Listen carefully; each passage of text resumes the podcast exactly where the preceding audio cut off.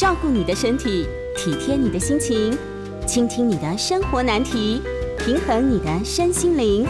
欢迎收听《全民安扣名医时间》。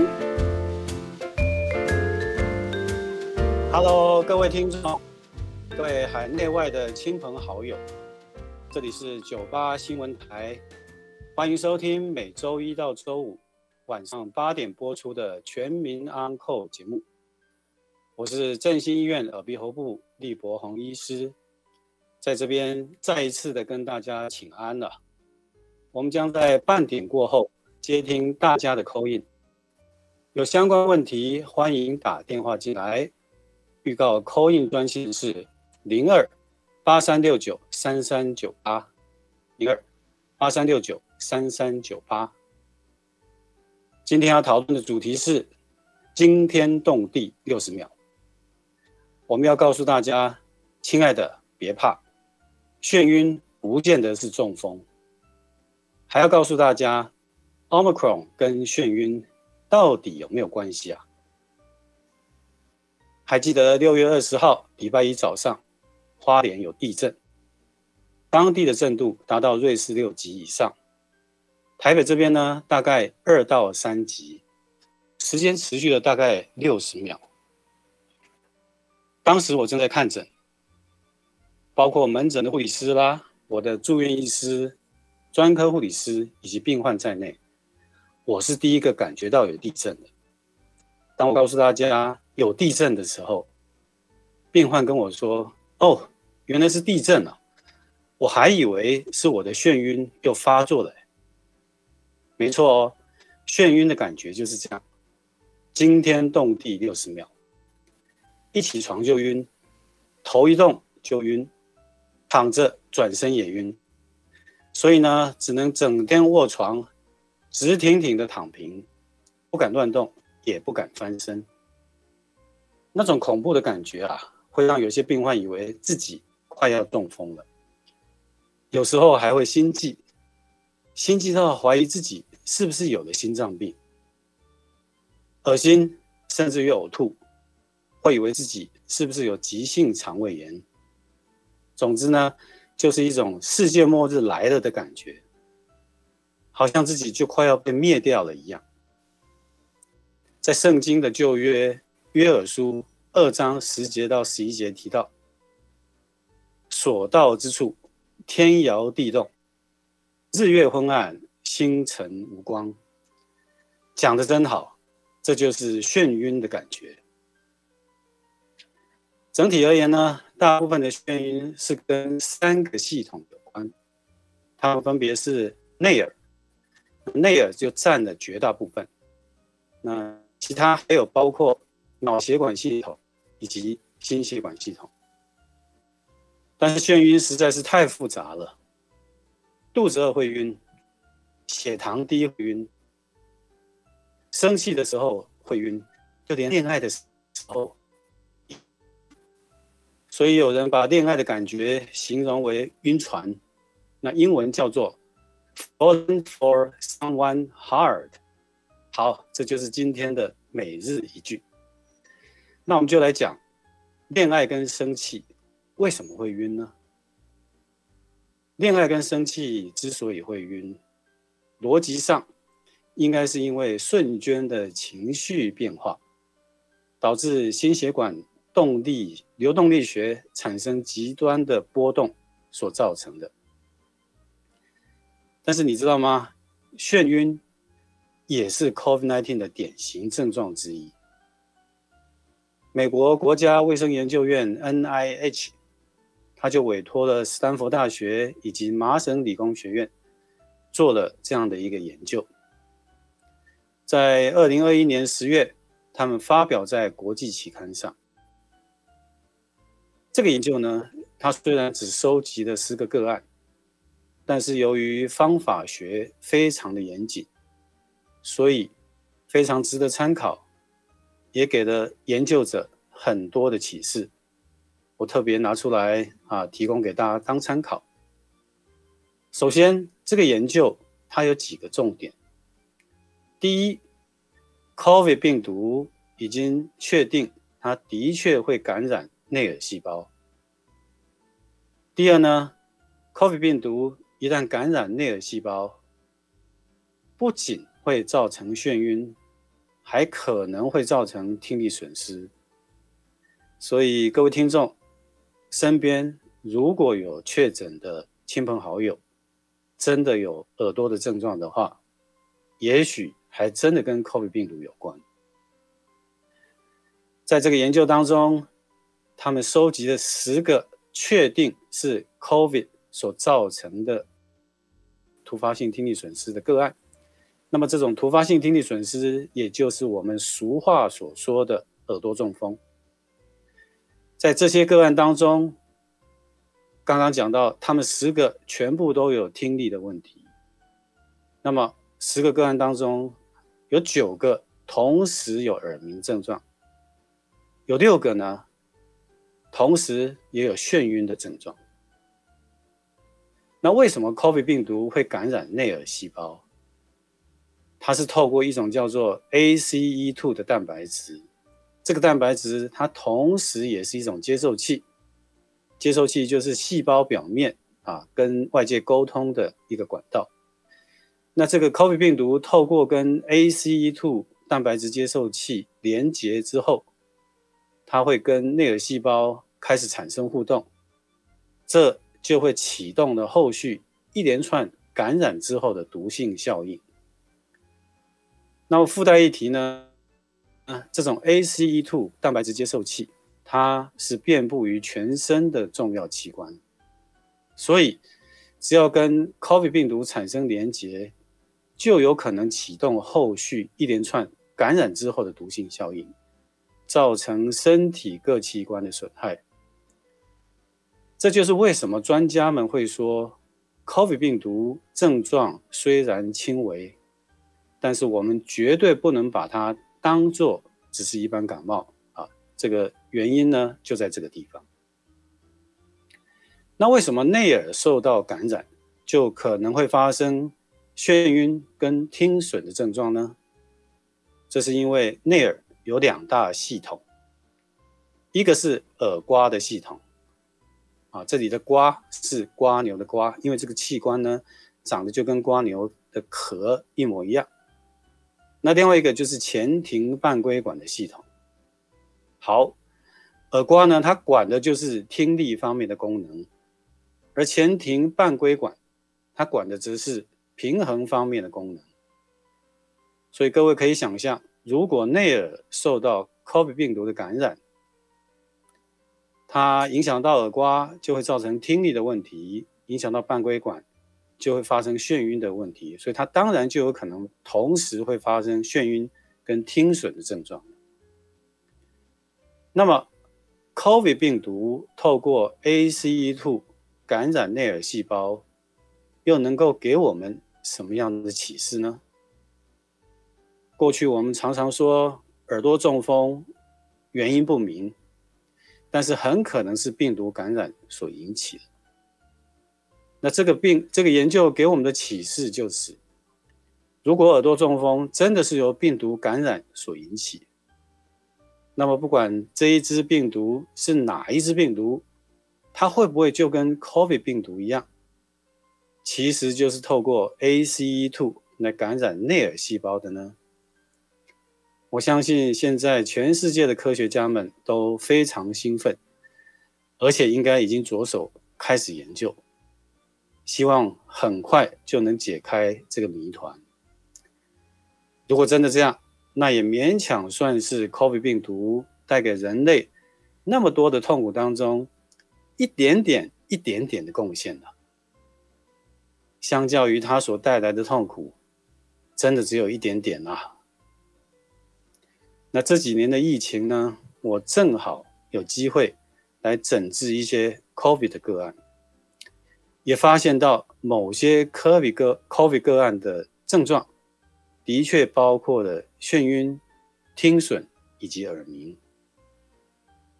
那这些现象某种程度呢，的确呼应了美国国家卫生研究院、斯坦福大学以及麻省理工学院上述的。这个研究的结论，其实啊，就连打完疫苗，也有一些个案抱怨，他觉得有眩晕、听力损失，甚至于耳鸣的现象。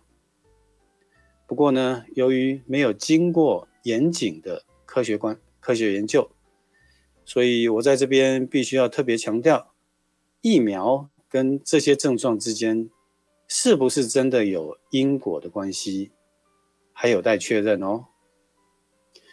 那么病患来到诊间，告诉我们他有眩晕。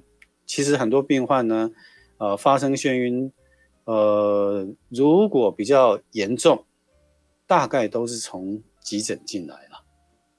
那不过会诊的科别大部分，因为刚刚提到嘛，内耳占绝大部分，所以我们耳鼻喉科医师常常是眩晕，不管是在门诊或急诊呢，啊。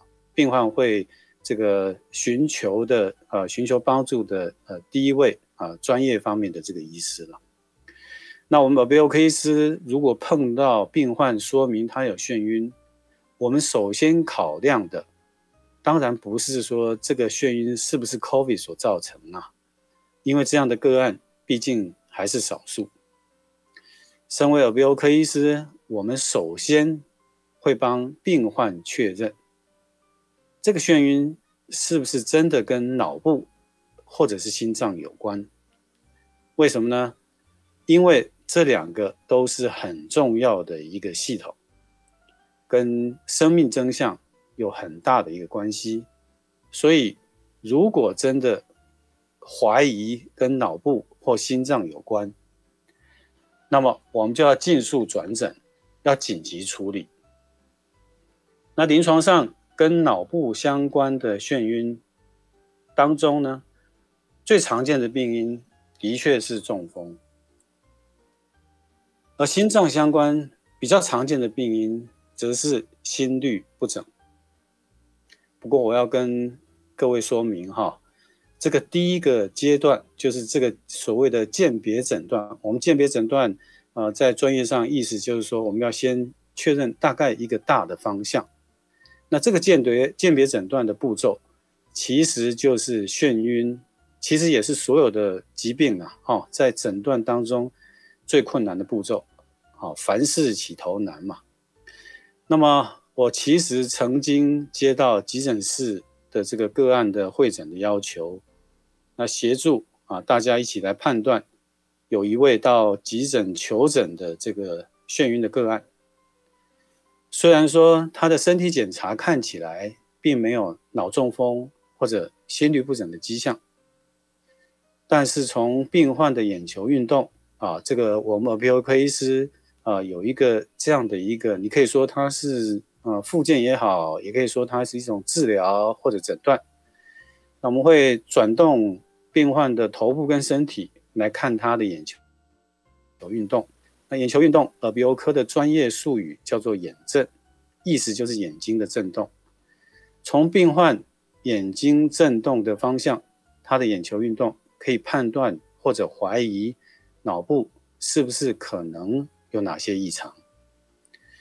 那么对于这个个案呢，呃，我刚刚讲了，虽然身体检查看起来并没有脑中风或者心律不整的现象，但是呢，心里面总是觉得不太安心啊。因为看到他的这个眼球啊，这个运动怪怪的。那为了安全起见，我就拜托急诊室的协助。那急诊室啊也很帮忙，紧急帮他进行脑部的电脑断层检查。结果赫然发现是身体其他部位的肿瘤细胞已经扩散到脑部。换句话讲呢，这个个案的眩晕很可能是脑部的。呃，癌症的脑部转移所造成的，后来证实这个癌症原发部位就是肺部。讲到这边，我们先休息一下，广告后过后呢，继续回到全民安扣节目。好，我们就继续来谈哈，刚刚就讲到可能是心脏或者脑部嘛哈，因为这个都要先紧急处理的，那这个步骤。呃，最困难，可是一定要做好，好，因为做好呢，呃，假设他真的是脑部跟心脏的问题，很可能就救了他一命。因为这种眩晕呐，呃呃，也许有些人不会一下子想到那边去了，而且不见得是严重的眩晕才一定是从脑部或心脏过来啊。总之呢，我们首先在确定眩晕的来源不是危险，而且必须紧急处理的脑部以及心脏的问题之后。那这个时候呢，个案的眩晕大概就是所谓俗话讲的内耳不平衡所引起的了，哈啊，这个内耳不平衡比较容易帮助他了解了，帮助大家了解，虽然不见得是呃医学上啊比较定义明确的术语，但是的确大家比较容易了解，因为是内耳来的嘛，啊内耳所造成的不平衡，我们就把它叫做内耳不平衡啊。啊，否则真的是太复杂了。好，那这个时候，啊，如果认为方向大方向确定，认为是内耳所引起的话，那耳鼻喉科医师他就会善用各种身体检查以及仪器检查。好，这边你就会知道，哈，身体检查就是不用仪器啦，好，有点像中医的这个望闻问切，啊，完全用这个身体的一些症状，啊，还有征兆，啊，来做判断。那如果需要啊呃来明确的，因为现在科技这么发达了，能用为什么不用呢？好的仪器就是要帮助我们做病灶的这个确认，所谓的精准医疗嘛，对不对？好，那是我们就会善用身体检查以及仪器检查来帮助病患确认。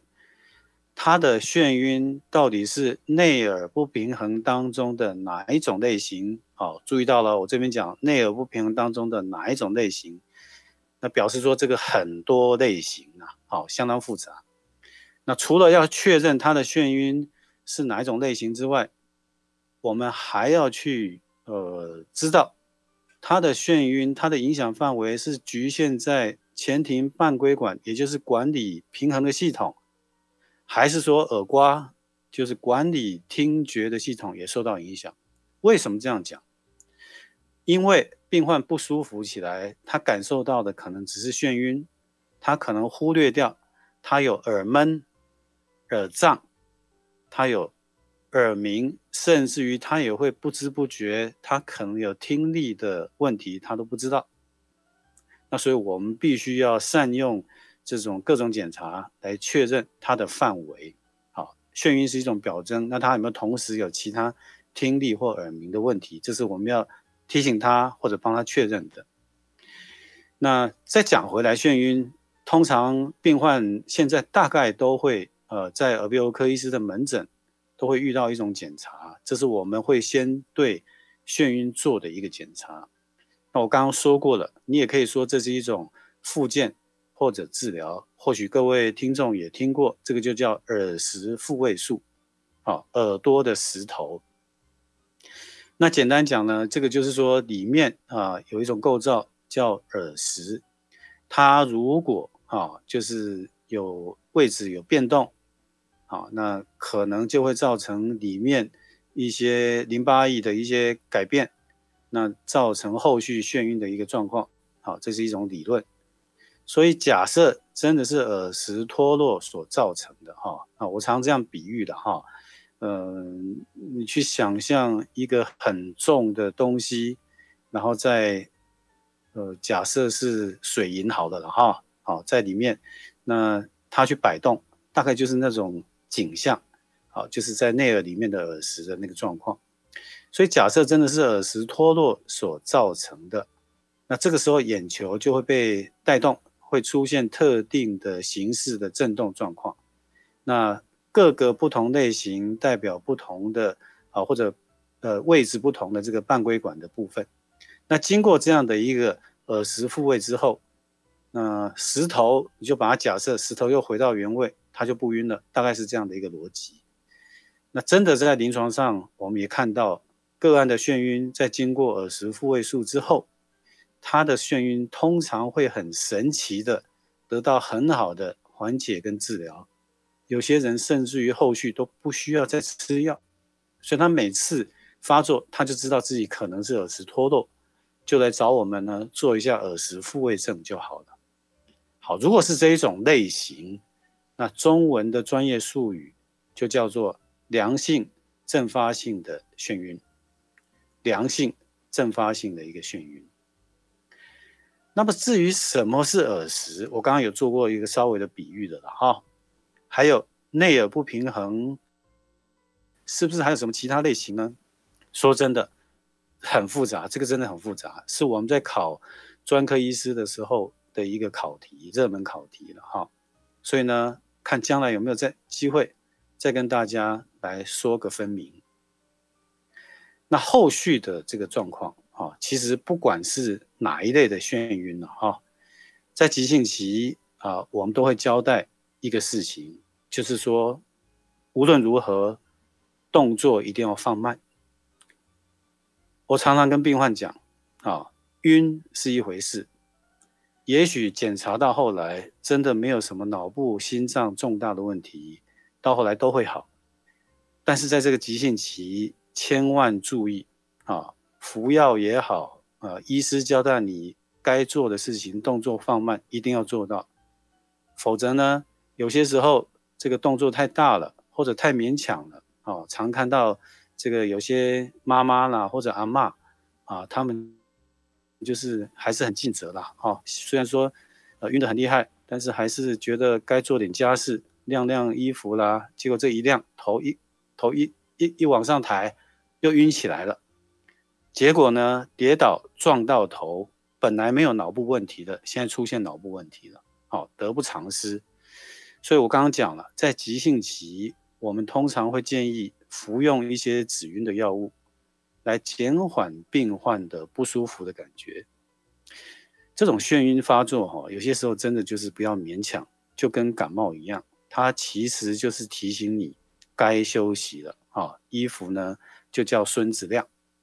那不过这这一类的药物，有些个案吃了会有嗜睡的副作用，所以如果你要从事需要高度的集中注意这一类的工作，例如说你要开这个堆高机啦，啊，你要开怪手这一类的工作，那或者呢，你是职业的驾驶，或者你今天这个真的要开长途的这个汽呃这个车子出去，有开车需求的话，那你在服用这些药物的时候，真的自己就必须要多加的斟酌，啊，以免呢。呃，这个开车嗜睡造成这个比较不好的公安事件啊，这个是特别要提醒大家的。那接下来，如果检查的结果发现影响的层面不是只有在前庭半规管，它还包括了耳瓜啊。如果还记得，耳瓜就是负责听力啊，这个瓜牛就是负责听力，因此它会造成听力的损失，甚至于耳鸣。那么呢，除了止晕的药物之外，就可能还要考虑其他的用药，包括类固醇在内。那这类固醇的作用，大概就是减缓病毒所造成的啊周边细胞的呃一些损害啊，也就是灾害的控管的意思了。常常有很多病患问我，要怎么样才能预防眩晕的发生？用现在最夯的名词来讲，就是要超前部署，啊，怎么样让眩晕永远不要再发生？其实简单一句话，那就是身体状况不好的时候呢，特别容易眩晕了。你本来不会晕的人，如果睡得不好，真的就容易发生眩晕的状况。所以我的临床经验是，睡眠不好，还有天气变化大的时候，都特别容易。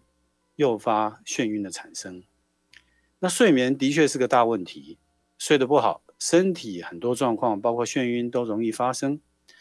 很多病患跟我说，我也很想好好睡啊，但是实在是没办法。他们说上了年纪之后，一个晚上总是要起来尿尿好几次，怎么可能睡得好？其实哦，我都跟他们说，有因才有果。我常常会反问病患，你有没有过？熟睡的时候，就算晚上喝了再多的水，也不会起来尿尿。这种经验呢，病患听了通常是用力点头的。那为什么会这样呢？真正熟睡的身体，各个器官几乎是完全休息的，包括泌尿系统在内，它也不会呃分泌太多的尿液。换句话讲，晚上起来尿尿，可能是睡眠不好的结果，而不见得是睡眠不好的原因哦。所以你如果能够真正找到睡眠不好的原因，就会发现，不仅能够睡得很好，也解决了晚上起来尿尿的困扰问题。那至于季节交替以及天气变化大的时候，各种病毒往往会变得比较活跃。套用刚刚美国卫生研究院的研究结果，我们就可以知道，内耳前庭半规管系统受到病患呃受到病毒侵犯的机会就会变得比较高，自然呢眩晕发生的机的这种发生率就会增加了。其实多做运动也是减少眩晕发作一个很好的方法哦，因为跟平衡相关的系统主要是来自于人类的三个地方，分别是前庭系统、视觉还有本体感觉系统。这些讯息会送到脑干中的前庭神经核加以整合。如果这三个地方的讯息不一致都不起来，那么身体也会出现眩晕的症状。最明显的例子，你在交通工具上。如果坐在跟行进方向相反的座位上，本体感觉告诉你你的身体往前进，但是身体，呃，眼睛看到却告诉自己正在往后退，所以两个讯息都不起来嘛，脑干不知道该怎么办，就会晕了。多运动能够让身体的前庭视觉以及本本体感觉系统适应各种不同的动态情形。就算遇到了，也比别人多一份耐受力，比较不会眩晕。好，我们先休息一下，广告过后要接听大家的 call in。好，欢迎询问呃相关的问题，我们会为大家解答。call in 专线是零二八三六九三三九八。欢迎回到九八新闻台全民安扣节目，我是振兴医院耳鼻喉部立博宏医师。接下来我们开始接听听众朋友的扣音电话，我们的扣音电话是零二八三六九三三九八。啊，陈先生，哎，是厉主任，是我吗？哎，请说，哎，请说。哎，我这边有两个问题想请问厉主任啊，谢谢厉主任。第一个，我有一个朋友，他在二十年前曾经得到了一个脑呃耳神经瘤啊，那当时因为用了伽马刀把它切除以后。那请问，如果说他这样经过手术以后，这样子，那听力的一个损伤了以后，那他是不是晕眩的机会比较少一点？就是对于地震的品感觉或者什么？那第二个问题啊，就是睡眠跟打鼾之间呐，是是不是有什么样的的一个关联？是不是常还打鼾的人，他对于这个嗯晕眩的这种机会会影响到什么？能不能请厉主任解说一下？谢谢。好，谢谢你的问题。我们先讲听神经瘤这个问题啊。那么它呃，大部分影响的应该是比较在听力的这个部分呐。那如果说经过伽马刀呃来处理，嗯，过去的这个研研究它是显示了哈，嗯，对于有些病患来讲，他听如果是比较小的话了，他听力应该还可以保持的还不错了。那只是后续要追踪，因为听神经瘤它的特征就是在有些个案，呃上面它并没有长得太快。那如果它压迫点也没有太关键的话，啊，有些个案在早期甚至于他听力完全不会有变化，好，大概是这样的一个状况。那对于眩晕，不见得会有太明显的这个影响。而睡眠跟打鼾，我常常的比喻大概就是一体的两面啊，呃。有睡有有这个呼吸中止，不见得会有这种打鼾的现象，有些了，但不但是大部分都会有。那有打鼾是不是代表他一定有呼吸中止？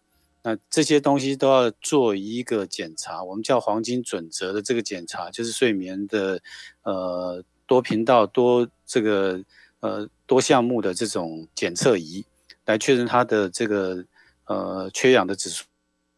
度有多高？那如果说经过这样的一个呃检查之后确确定了啊，再看后续的一个治疗。那实证上呃，关于这种呃呼吸中止跟这个眩晕之间是不是有很明确的关系？我们还是回到眩晕的这个本质了哈，啊，你必须要有这些影响到前庭系统的这个呃方面，或者我们刚刚提到的心血管系统、脑血管系统。那如果呃这个呼吸装置这个因素加进来，我想可以说它是一个加成因素。至于它会不会是一个？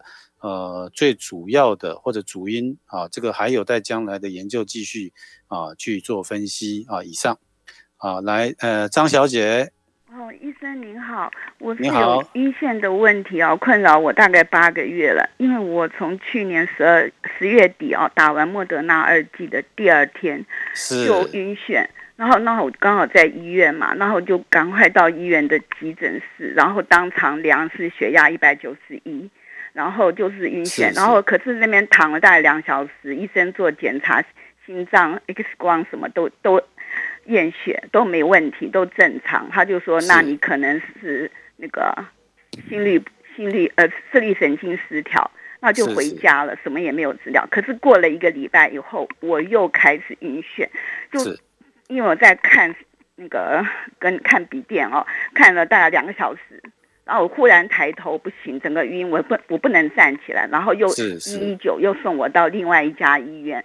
那另外一家医院检查，他就又又是一样的检查 X 光，他又说没问题。结果他那急诊室的医生说，他说那你帮你转呃挂挂那个心脏内科跟耳鼻喉科。然后我第二天看了这两科以后，又做了那个呃头部的那个还有肩颈。超音波都没有问题，后来我又看了心脏那个心脏内科看我的指数，他说也没问题。他说那现在我没办法，又去看另外一家，呃，那个朋友介绍的心脏的权威，他又给我做了二十四小时的心电图，可是我全都找不到原因。后来他就那那个医生又说，那你就去挂他们公他们医院的耳鼻这个。神经内科又看了一次神经内科，那神经内科等于看两次。那这次神经内科他他就他就说好，我再帮你转正到转诊到别的医院去看耳鼻喉科。然后又看了耳鼻喉科以后，那耳鼻喉科就说我是耳石脱落，左耳耳石脱落。然后我又连续做了一个月。一个礼拜做一次的物理治疗，他帮我头上下左右这样摇晃，可是都没有，还是一样眩晕。他说，那就这样了，就不用再来了。所以我一直晕到现在，从大概八个月了。了解。好。那那我就不知道那个那有那个心脏内科，第一个心脏内科他是说怀疑我是因为达莫德纳的那个嗯哼的那个嗯副作用，可是别的医生都没有这样讲。然后后来我就说，那就我第三期就没有睡加剂都不敢打。那现在问题是说我还是晕，可是我现在比就是我血我问医生说为什么会看心脏科，他就因为我是血压忽然高，因为血压平常一百一、一百二，我没有血压的问题。那可是问什么会？那医生回答我说，那你的血压高的原因是因为你的果并不是因，所以说你心脏是没有问题的。是。啊，现在变成说我左眼。左耳耳石脱落到现在都没有好，是不是都不会好了？好，我试着来解答这个，的确是比较难的一个问题。我提出我自己的观点哈，那尽可能的简短，并且呢能够讲到这个重点。我们刚刚有提到，我有分析过哈，我们观察到这个打疫苗，有些人的确出现眩晕的状况。那老实讲，我自己在打疫苗之后也有出现这样的状况。可是呢，我要提醒大家去回想一下，感冒普通感冒的时候，其实有些人也会晕得厉害了。好，那我提这个的意思就是说，呃，这个眩晕是真的是非常非常复杂。从刚刚您所描述的，其实你该看的科别都看过，那这些科别，我认为是呃最大的帮助，就是在已经帮你确认脑部没事，心脏没事，就是。是那种我们需要去紧急处理的状况，还是很痛苦。我了解。那这个时候有些情况，有些人的确进入到一种所谓的比较慢性的眩晕的状况。这种所谓慢性眩晕的情形啊，不管它一开始诱发的原因，呃是什么，其实在这个时间点，大概呃，就是原因已经变得相对了，我只能说相对不是那么的重要。那进入这个慢性眩晕的情况，呃，这个有些人正在做新的研究哈，例如说，呃，有些人主张啊，这种东西有点像偏头痛那个原理，好，那病理的原因也有点像这个所谓偏头痛，所以，呃，前庭性的偏头痛啦，哦，这些新的观念啊，正在慢慢的成型了。那我当然还是要提出我的见解，对于接下来如何的缓解哈，呃，我们的临床经验，有些人的确眩晕会持续呃几个月。我听您这样的描述，应该症状是有慢慢的在缓解当中。那我刚刚提到的就是变化啊，天气变化还有睡眠，先朝这两个方向啊。我建议呢，呃。因呃，我相信耳鼻喉科医师的专业了。如果真的是有是眩晕的这个这个成分在，那发作起来该做耳石复位，我想一定会有帮助的啦。那如果真的还是有呃更严重起来，就是刚刚已经缓解了嘛，它又变得严重，呃，当然啦，就是还是要麻烦啦，辛苦一点，再到相关的科别啊再去求诊。不过重点就是我刚刚说的脑部心脏没问题啊，我想接下来就是看怎么样让它逐步缓解，一定会好，加油！啊，林先生，哎，李医师您好哈，您好，我有两个问题想请教您哈，是，我跟李医师一样哈，我就是家里如果有地震啊，或者是稍微晃动哈，我就是第一个发现的那个人，是，然后有的时候我坐车也都是。相较于其他朋友，我就是最容易头晕的那一个。哦，是。然后坊间有传闻就说哈，如果你在年轻的时候，你就是容易这个头晕啊，或者是晃动敏感族群，那 你很有可能就是日后眩晕症的高危险族群啊。不晓得医生您怎么看这个事情哈？第二个问题是说哈，嗯，我们都知道年纪大了哈。这个听力一定会退，多少会退化。那听力的退化，也有可能会影响到脑部的健康。我想请问哈，听力如果退化，是脑部退化的前兆吗？两者要一起做检查跟治疗吗？以上两个问题请教，我在线上收听，谢谢。好好，谢谢您的问题。呃，第一个的确是坊间的说法，那谢谢你告诉我，我好像也是今天才第一次听到，啊，我还是得求证一下了哈，因为现在医学讲究的是一个实证的医学了哈。那不过哈，嗯，如果逻辑来推论哈，他讲的应该就是剧烈晃动了，否则的话。一般来讲，如果是我刚刚提到这种运动，我打个比方哈，有些人在学游泳，刚学自由式的时候，因为头要左右晃动嘛，哈，刚开始会晕。那有些晕的个案，后来游了自由式，后来回馈给我的是说他晕眩又比较降低了，啊，这个给你当参考。听力跟脑部之间的关系，脑部退化哈，是最近 John Hopkins。最近这几年提出来的比较属于流行病学的一个报告，因果关系是不是已经确定？哦，我觉得后续科学家还要继续做研究。不过给我们一个警惕的啊，这个是有逻辑的，也就是脑部减少刺激容易退化啊，这个方向是对的。所以当有听损，如果它真的是可以借由辅具，包括听呃助听器或电子耳。啊，来补助的话，尽可能给予刺激，脑部会比较活络。我想这个观点我倒是比较认同。好，到这边我们先休息一下，广告回来继续接大家的扣印，扣印专线是零二八三六九三三九八。欢迎回到九八新闻台全民安扣节目，我是振兴医院耳鼻喉部厉博宏医师，接下来继续接听。呃，接听众的 call in 电话，call in 号码是零二八三六九三三九八。来，好哦，英国的干贝妈妈，请说。Hello，陆医师。哎，你好。Hello，我是打电话进来 say hello。是。然后说说大家加油，就是台湾真的加油。莫医生，我想要请问，就是说，呃，像您刚刚有提到，比如说我们坐倒头车。然后是因为呃会会你看的方向跟身体方向不一样，所以会晕。那像我从小就是很会呃晕车，然后特别是晕船。那但是这个状况并没有因为年纪，所以它变得比较好。反而我觉得变得更糟。那像您刚刚有讲提提到说，就是地震，你您您有感受得到吗？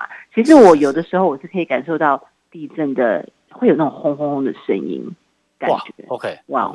道，对，是，对，所以我不知道这个是有相关性吗？然后，对，然后，然后晕眩，我会发现说越来越，以前只是啊，我一下车一下船就都 OK 了，就没事。可是现在会晕眩的更更久，会是过天的那种。OK，理解。好，嗯，我我想好，那我就试着也是回答看看哈。诶，最主要是这样子了，嗯。我觉得上帝有特别疼爱你了哈，所以，呃，在你的这个前庭系统的这个感官哈，那就会就会变得比较敏感。那这个东西，我认为可能是有点相关的哈，比较比较等于说他的感受的阈值可能比较低一点，这是第一件事。那么，呃，我我我是建议了哈，还是回到我们刚刚所提到这个运动这一方面哈。因为如果能够让身体的各个系统，这三个系统——前庭、视觉跟本体感觉系统呢，它能够适应各种不同的动态情况了哈，那你就算将来真的呃遇到这种讯息都不起来的情形，你的这个阈值哈，看能不能稍微提高一点啊？阈值就是说这个刺激所需要的强度，也许随着这个让身体，你可以把它当做一种附件。好，就是去增加耐受度。哦，我们讲那个呃鼻子过敏，好，去打这个这个治疗过敏的这个针呢，哈，也是呃试着让他去对各种的这个过敏源啊有这个抗敏感，就是你多去这个看它，好啊，你就会越熟悉它，那身体就越知道怎么对付它。这个疫苗也是这样的一个概念。所以，当你呃让这些系统适应各种不同的动态状况，那就算将来遇到，你可能耐受度会比别人高一点，就比较不会产生眩晕的状况。不过，这个是指在运动这一方面给人类平衡系统方面的一个保护的一个作用啊。那还是要回到源头，就说这个晕它的呃这个状况啊，真的是很复杂。假设真的有这种呃常常出现，那或者某一段时期频率出现的频率真的越来越高，那我还是提醒，好，就是说要还是呃先针对比较可能会发生紧急状况的这个系统，包括呃脑血管系统、心血管系统啊这些还是要做一些这个呃基本的这个检测，看看有什么状况啊，确定不是。那我们就比较能够安心的用运动来增强我们的耐受度，啊，也祝在英国呢各方面都非常安好。我们在英国见。好，王小姐。呃，医生您您好，我想请问一下，如果我们牙齿啊在发炎的话，那那是不是我们对我们的耳朵也会造成什么影响？谢谢。好，诶，这个问题，呃，这个题目。有点大，而且啊，呃，方向可能要稍微抓一下啊，呃，因为所谓的牙齿的一个状况会不会影响到耳朵？我就这样来比喻好了啦，哈，啊，例如说，嗯，我们讲耳鸣啦，啊，嗯，肌肉的放电会造成耳鸣，好，所以有些人在牙痛的时候。啊，那个部分那一边的耳朵，呃，他会觉得耳朵比较吵啊，呃，这个耳鸣会变得比较大声。